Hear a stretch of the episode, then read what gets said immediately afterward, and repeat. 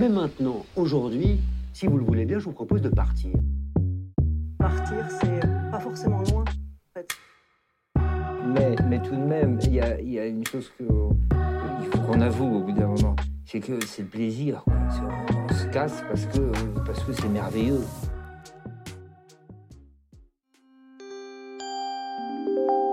Salut et bienvenue dans ce nouvel épisode de God Save the Train. Je suis Clara et aujourd'hui, je vous embarque avec moi pour Liverpool. Ce train desservira toutes les gares jusqu'à son terminus. Nous passerons par la gare des infos actuelles de Liverpool ainsi que son historique. Nous ferons un arrêt par la gare de Mon voyage et mes péripéties. Nous continuerons bien sûr avec la gare des monuments et la culture de Liverpool afin d'arriver à notre terminus, les gens célèbres, les fun facts et les coûts de ce voyage. Parce que oui, on devient sérieux maintenant. L'argent, il n'y a que ça le vrai.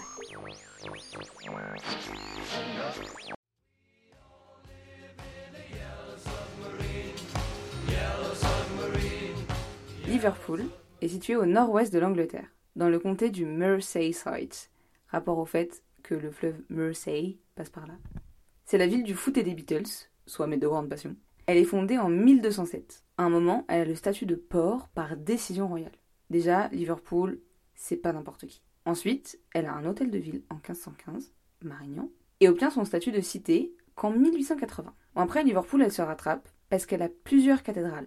Donc, ok, elle donne pas son nom à un comté, mais son statut de city, bah, il est assuré deux fois, mon pote. Liverpool, elle a pas le temps, globalement. C'est la sixième plus grande ville du Royaume-Uni et la quatrième d'Angleterre. On appelle ses habitants en français des Liverpooldiens et en anglais c'est des Liverpooldians. J'ai pas inventé ce mot, juste je sais pas vraiment trop le prononcer. Alors Liverpool, même si elle a l'air sympa jusque-là, déjà vous verrez c'est une boulie. Et ensuite, faut savoir que sa, réussite, elle est basée sur l'échec de son voisin. Je vous explique. Le fleuve de la Die, il s'ensape petit à petit. Et le gros du commerce, il passe par ce fleuve grâce au port de Chester, la ville voisine. À cause du sable. Plus de port, et donc, oh zut, Liverpool devient le port majeur. Au beau milieu de l'expansion de l'Empire britannique. Joli timing. Presque la moitié du commerce de tout l'Empire britannique passe par son port, et donc Liverpool devient une ville majeure, la seconde de l'Empire. Et, en plus, le commerce d'esclaves contribue à sa croissance. C'est pour vous dire à quel point Liverpool, elle a zéro éthique. Et puis il n'y a pas que le bateau à Liverpool. Elle est hyper en avance sur les transports et tout. Et du coup, elle a euh, la voie ferrée. Et Liverpool et Manchester, c'est les deux premières villes hors de Londres à être reliées avec le train. À certaines périodes, la richesse de Liverpool, elle excède même celle de Londres. Et en fait, de ce que j'en comprends, Liverpool et Londres, c'est deux sœurs jalouses en compétition. Enfin, surtout Liverpool. C'est la petite sœur qui veut être mieux que la grande. C'est obligé, enfin, vous verrez. Après, comme dirait un grand homme, la roue tourne va tourner. C'est-à-dire que succès et tout, et après elle est bombardée pendant la Seconde Guerre mondiale. Et pendant sa reconstruction, elle est touchée par la crise industrielle des années 70, ce qui affecte son activité portuaire, donc elle perd des habitants, schéma classique, hausse du chômage, pauvreté, etc. Malgré ça, elle garde la tête haute en restant une métropole économique et en développant d'autres activités pour rester dans le game, notamment son tourisme avec Albert Dock et plus tard les Beatles, mais on en reparlera. Elle possède le deuxième plus grand nombre de musées après Londres. Je vous ai dit, concurrence. Faut savoir que j'en ai vu qu'un, où j'ai flâné sans rien lire. Clara, la reine de voir ce qui est important dans les villes, globalement. C'est une ville multiculturelle, qui a un important pôle universitaire, et ça j'ai vu. Et comme je vous le disais, elle est célèbre pour ses deux grands clubs de foot, Everton FC, Liverpool FC. Et ils sont tous les deux en première ligue. Elle est jumelée avec cinq villes. Cologne en Allemagne, Odessa en Ukraine, Dublin en Irlande, Shanghai en Chine et Rio de Janeiro au Brésil. Donc c'est assez stylé et il y a énormément de consulats.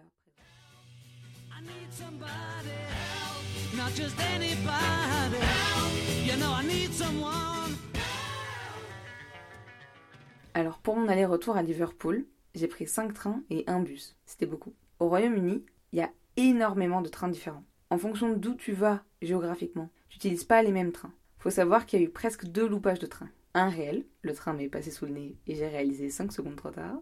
Et un dans lequel j'étais, j'en suis descendue. Mais suite à des magouilles de billets de ma part, c'était pas là qu'il fallait descendre. Mais ça, je m'en suis rendu compte à temps.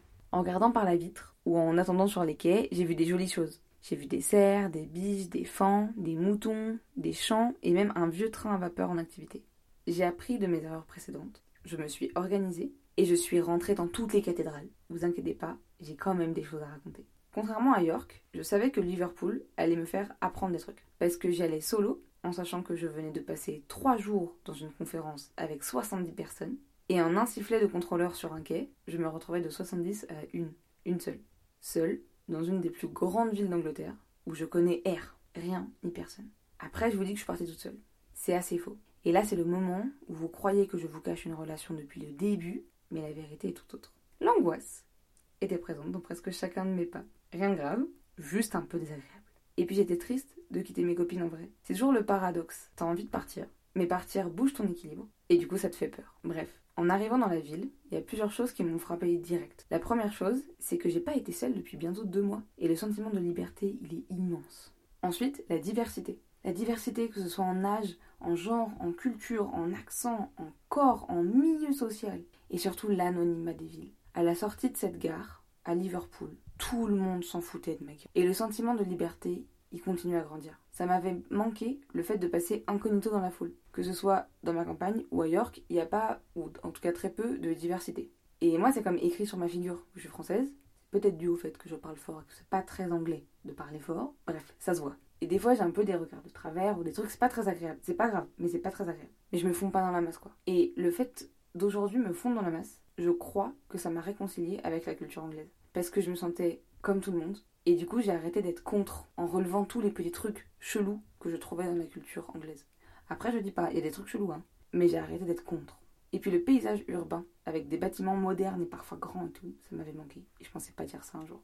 Bon, l'arrivée à l'auberge, un peu une désillusion. Les meufs de mon dortoir, elles parlent pas. T'as l'impression de les faire grandement chier quand tu dis quoi que ce soit. Et y a pas de cuisine. Ce qui fait que j'ai mangé des sandwichs de pain de mie, houmous et crudité avec pommes potes et des barres de céréales sur trois jours. Le pain de mie, je peux plus me le voir. Je suis clairement tout terrain en sandwich. Et je parle pas de bœuf. Je profite aussi d'être à la ville pour deux choses. Aller à la salle de sport et aller au musée. Et si vous me connaissez, vous savez qu'en habitant en ville, je fais rarement ces deux activités. Le truc un peu rigolo à la salle de sport, c'est que j'y connais pas grand chose aux machines. J'ai passé un bac muscu, mais j'y connais strictement rien. Du coup, moi, j'ai fait mes petits trucs. Je fais du vélo, du vélo elliptique, du rameur. Et comme j'ai pu apprendre sur le chemin, la créativité, par exemple, c'est de faire ce qu'on veut tant qu'on kiffe. On s'en fiche du résultat. Et ben la salle de sport, c'est un peu pareil. Je suis pas obligée d'utiliser toutes les machines et savoir faire. En fait, tant que je m'amuse. Et ce qui est impressionnant à la salle de sport, mais comme dans la rue en fait, dans les grandes villes, c'est que les gens, ils se regardent bien plus eux-mêmes que toi. Et ils se demandent ce que toi tu penses. Et ça, ça laisse un terrain de jeu infini pour l'observation, parce qu'en fait, ils te regardent pas. Donc tu fais vraiment ce que tu veux. C'est fou la diversité des gens et des profils dans une salle de sport. C'est un vrai exercice sociologique. Je me suis bien amusée et j'ai voulu aller dans un pub, seul. Donc, pour finir cette soirée, mais avant, petit sandwich. Sur les conseils du mec de l'auberge, je suis allée au Red Lion pub avec des théières accrochées au plafond, des têtes d'animaux empaillées et une ambiance assez calme. Ça, c'est ce que je croyais. Je me cale avec un petit cidre pression, parce qu'ici c'est normal, et j'écris mon journal, des lettres, je vie. Un moment, j'entends quelqu'un dans le bar dire Hey, salut, ça va? Ce qui signifie qu'il y a des Français quelque part ici. Donc je vais les voir un peu après pour leur demander des petits conseils, des trucs à voir sur la ville. Je me lance. Ils sont trois à une table. Deux gars, une meuf. Et je demande s'ils sont français. Et là, il y a un quart de seconde passe très lentement. Avec des grands yeux rivés sur moi. En mode, elle veut quoi la dame? Et finalement, la meuf me répond Ah non, non, nous on n'est pas français. Mais lui, il est français. Et elle me montre son pote. Et du coup, je lui demande si y a des trucs chouettes. Et c'est super cool. Lui était français, il y avait un pote à lui qui était anglais elle était polonaise. Elle s'appelle Julia, bien bourrée, hyper sympa. Et du coup, les trois là, ils me régalent de bons plans, ils sont adorables de ouf. Et c'est tous les trois doctorants dans le milieu de l'intelligence artificielle. Rien que ça. Bref, ça me fait marrer parce que Julia me demande son numéro. Et la première nuit que je passe à Liverpool, j'ai le numéro de quelqu'un dans cette ville. Donc s'il m'arrive quoi que ce soit, je peux appeler Julia. Je décide de rentrer dans mon dortoir parce que je suis pas dans cette vibe bourrée que le pub et Liverpool globalement est en train de prendre. Et je découvre la vie nocturne de Liverpool, hyper animée, plein de gens dans les bars, dans les boîtes et tout, incroyable. Sachez que j'avais un manteau, une écharpe, un bonnet et un pull. Et à des meufs, elles étaient en mini short et dos et elles montraient aucun signe de froid. Aucun. Beaucoup trop badass. Ou alcoolisé. Chacun sa vision. Je vous parlerai des monuments plus tard dans le podcast, mais sachez que je suis allée au musée et que j'ai rien lu. Mais quand je vous dis rien, c'est vraiment rien. J'étais là, j'ai flâné, j'aimais bien l'ambiance. Il avait l'air intéressant en plus, ce musée. Mais non. Et puis, il y a. En fait, quand il y a trop d'infos avec la langue anglaise, genre s'il y a des sons et des couleurs, euh, je comprends moins bien la langue. Ce qui est très pratique pour regarder un film. Ici, j'ai pas la 4G. Il y a beaucoup de Wi-Fi public et tout. Là, elle fonctionnait pas. Du coup, j'ai demandé de l'aide à une dame très gentille du musée. À Liverpool, les gens sont très gentils. Tu peux voir des mecs dans les transports, hyper baraques et tout, aider des mamies avec leur caddie en disant euh, You're right, my love? Love. Ils sont trop mignons. Ils leur donnent des surnoms et tout. Et je me suis retrouvée dans une sorte de RER métro à jongler entre des lignes que je connaissais absolument pas, en route vers Sefton Park et Lark Lane, qui sont un peu euh, l'équivalent de Notting Hill, mais à Liverpool. Encore une comparaison entre les deux. En banlieue de Liverpool. En vrai, je croyais que c'était la banlieue. C'est juste le sud de la ville. En fait, c'est juste une très grande ville. Conseillée par les gens du peuple. Et je me suis laissé porter cette fois-ci. C'était cool. Un mélange de laisser porter et d'organisation. Et puis je suis allée dans un comedy club.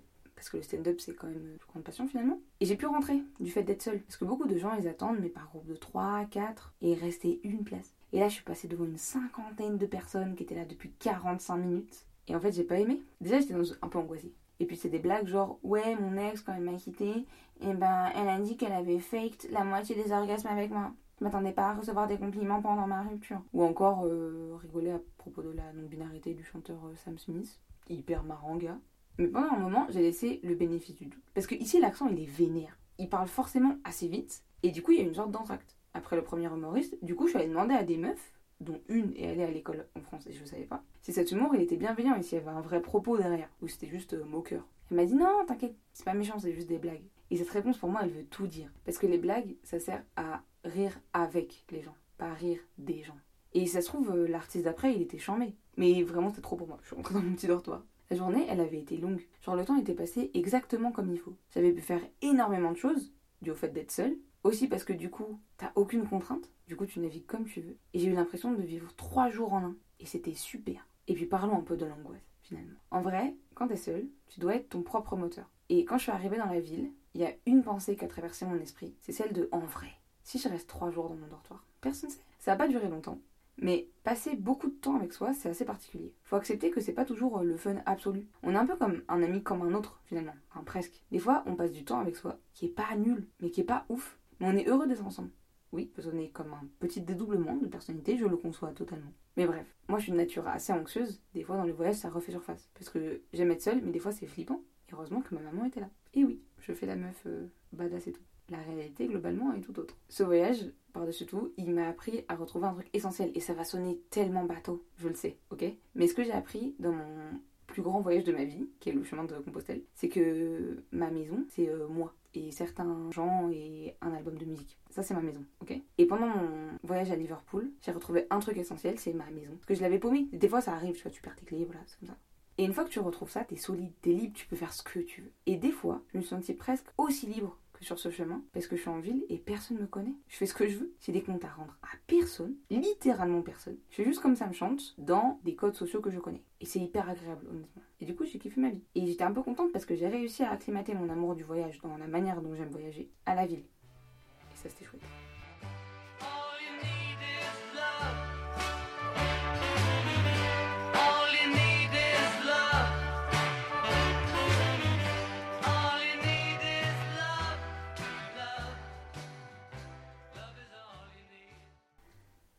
Je vous parle un peu des monuments. Au niveau des bâtiments, il y a beaucoup de styles architecturaux qui se mêlent à Liverpool. Il y a le style Tudor, c'est pas une vanne, qui date du XVIe siècle. Il y a du style géorgien jusqu'au style actuel. Ce qui fait que tu peux être dans des rues hyper mimi, bien briques, bien anglais et tout, et des trucs genre grandes tours modernes. Et ça qui faisait du bien aussi, c'était de retrouver la ville cliché avec des grandes tours. Son port marchand, il est classé au patrimoine mondial de l'UNESCO depuis 2004. À mes yeux, Liverpool, elle est connue pour quatre trucs globalement les Beatles, le foot, ses docks et sa tour Radio City Tower. La tour, déjà, c'est une grande tour qui surplombe la ville. À l'intérieur, il y a une galerie d'art et tu as une vue sur euh, la ville à 360. Pour le foot, il y a trois stades de foot. Mais le Liverpool FC, il a deux stades et Everton FC, il en a qu'un. Et du coup, là, il y a un projet de stade. Sûrement pour qu'ils en aient deux chacun, je sais pas, je trouve ça absurde. Les Beatles, ils sont nés là et ils ont fait leur début ici, notamment au Cavern Club. Donc maintenant, c'est leur ville, clairement. Genre, il y a des statues, des musées, des rêves partout. Les docks, ils ont toujours été le moteur du développement de la ville, parce qu'ils sont reliés au port, tout simplement. Et les premiers datent de 1715. Le plus connu, c'est l'Albert Dock, parce qu'il y a une grande concentration de monuments classés au même endroit et des musées. Il y a l'université, qui a beaucoup de bâtiments très jolis. Et à Liverpool, il y a une très belle horloge sur les docks, et elle a un diamètre plus grand que Big Ben.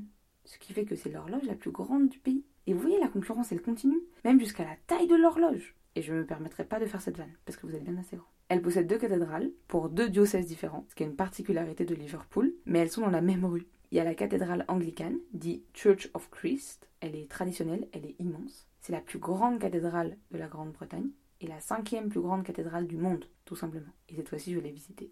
Et a la cathédrale métropolitaine catholique romaine, dit du Christ roi. Elle, elle est contemporaine et elle a un design et tout. Elle est très belle, très belle couleur, très beau vitraux et tout. Il y a le St. George Hall, qui est hyper grand le bordel. C'est une salle de spectacle et un tribunal. Et en parlant de lui, on passe aux facts plus ou moins fun.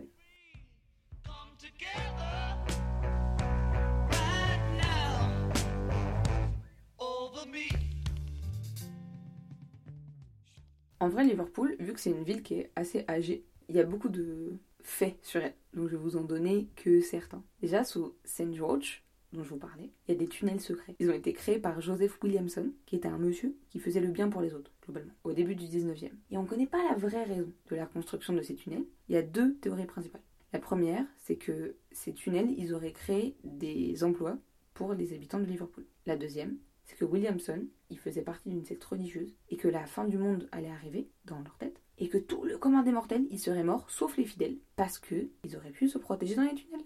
Dans Liverpool, tu peux marcher sur une tombe collective de 82 000 personnes et apparemment c'est un délire à Liverpool de te faire marcher sur des trucs où tu sais pas trop trop. Et c'est dans le jardin St. John's parce qu'avant d'être un jardin, euh, bah, c'était un ancien cimetière quoi. Et je suis donc ravie de ne pas y être allée. Et du coup, pour ceux qui étaient trop pauvres pour s'offrir une tombe ou une concession funéraire, et eh ben ils étaient mis dans cette espèce de fosse commune. Et ciao. Il y a une source d'eau naturelle qui existe dans Liverpool. C'est une source qui a été découverte en 1773 lors de travaux de carrière au cimetière St James. Encore un cimetière, je sais. Et forcément, une source d'eau dans un cimetière, légende urbaine. Il y en a pas mal, mais il y en a deux principales. Il y a un chirurgien, que je vous déconseille fortement, qui a affirmé que cette source guérissait certains maux, comme la fièvre ou encore les symptômes du diabète. Sinon, l'autre croyance, c'est que l'eau, elle deviendrait noire quand on la fait bouillir, parce qu'elle serait hantée par des esprits bloqués dedans. Et en vrai, je trouve que c'est une théorie assez facile à démontrer, et je sais pas si quelqu'un l'a fait. Après, il y a des trucs plus légers euh, sur la ville. Hein. Genre, l'accent des habitants, c'est le scous, S-C-O-U-S-E. Parce qu'ici, il y a une blinde d'accent. T'arrives à Liverpool, tu crois savoir parler anglais, et après, il y a un gars de Liverpool qui te parle. Honnêtement, je pense juste qu'ils font des sons pour te tester s'ils comprennent que t'es français. Sérieusement. Le scous, ça désigne également un ragoût à base de pommes de terre, de viande salée et d'oignons. Et honnêtement, l'accent est à l'image de l'idée que vous vous faites de ce ragoût actuellement. Du coup, quelqu'un qui vient de Liverpool, on peut aussi l'appeler un scoozer. Le nom de Liverpool, ça viendrait du vieil anglais lifer et Paul, qui signifierait le ruisseau d'eau. Donc ça partait pas sur des bases de succès euh, à la base de Liverpool. C'était un peu le bouli de l'école, comme je vous disais. Mais bon, la roue tourne, a bien tourné, comme vous avez pu le voir. Ça, c'est pour ceux qui veulent euh, se la jouer euh, connaisseurs, connaisseuses en société. Le Liverpool FC, c'est les Reds, et le Everton FC, c'est les Bleus. Voilà. Un truc plus actuel, ils vont accueillir l'Eurovision cette année, parce que vu que c'est l'Ukraine qui a gagné l'année dernière, ils sont pas hyper dispo niveau euh, recevoir des gens dans leur pays en ce moment. Du coup, c'est Liverpool qui s'en charge. Pourquoi ce choix? Je n'en ai aucune idée. L'emblème de la ville, depuis toujours, c'est deux oiseaux légendaires. ok? C'est des liverbirds, et ils sont en hauteur et surplombent la ville comme pour la protéger. Et ils ont été nommés Bella et Bertie. Et ça non plus, je sais pas pourquoi. Et pour la douceur euh, sachez qu'on entend des mouettes nuit et jour. Et c'est rigolo et sympa, surtout quand on a la possibilité de porter des boules caisses la nuit. Sinon, je pense que c'est juste chiant.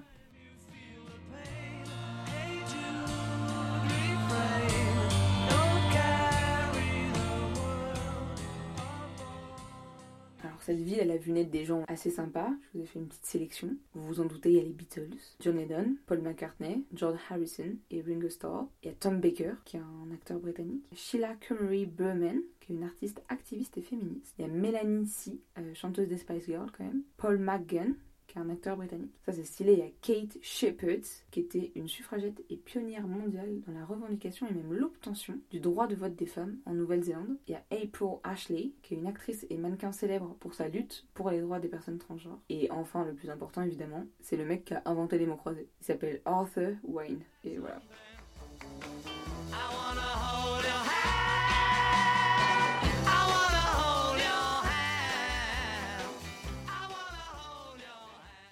Avant de vous quitter, on va parler d'oseille. Si tu t'arranges bien, Liverpool, c'est pas une ville trop trop chère. On reste en Angleterre, mais pour 3 jours et 2 nuits, train et auberge compris, j'en ai eu pour 137,6 euros. Le l'hostel, l'auberge en dortoir, ça m'a coûté 45,52 euros. Et ce qui est pas très cher pour l'Angleterre. Et mes billets de train, ça m'a coûté 41,54 euros aller-retour. J'ai payé 11 euros de course et 15 euros pour aller à la, salle de sport. Et après, moi, j'essaye de consommer euh, le moins possible. J'ai bu un verre, j'ai dû boire euh, deux cafés et ma bouffe, c'est moi qui la faisais. Love me do.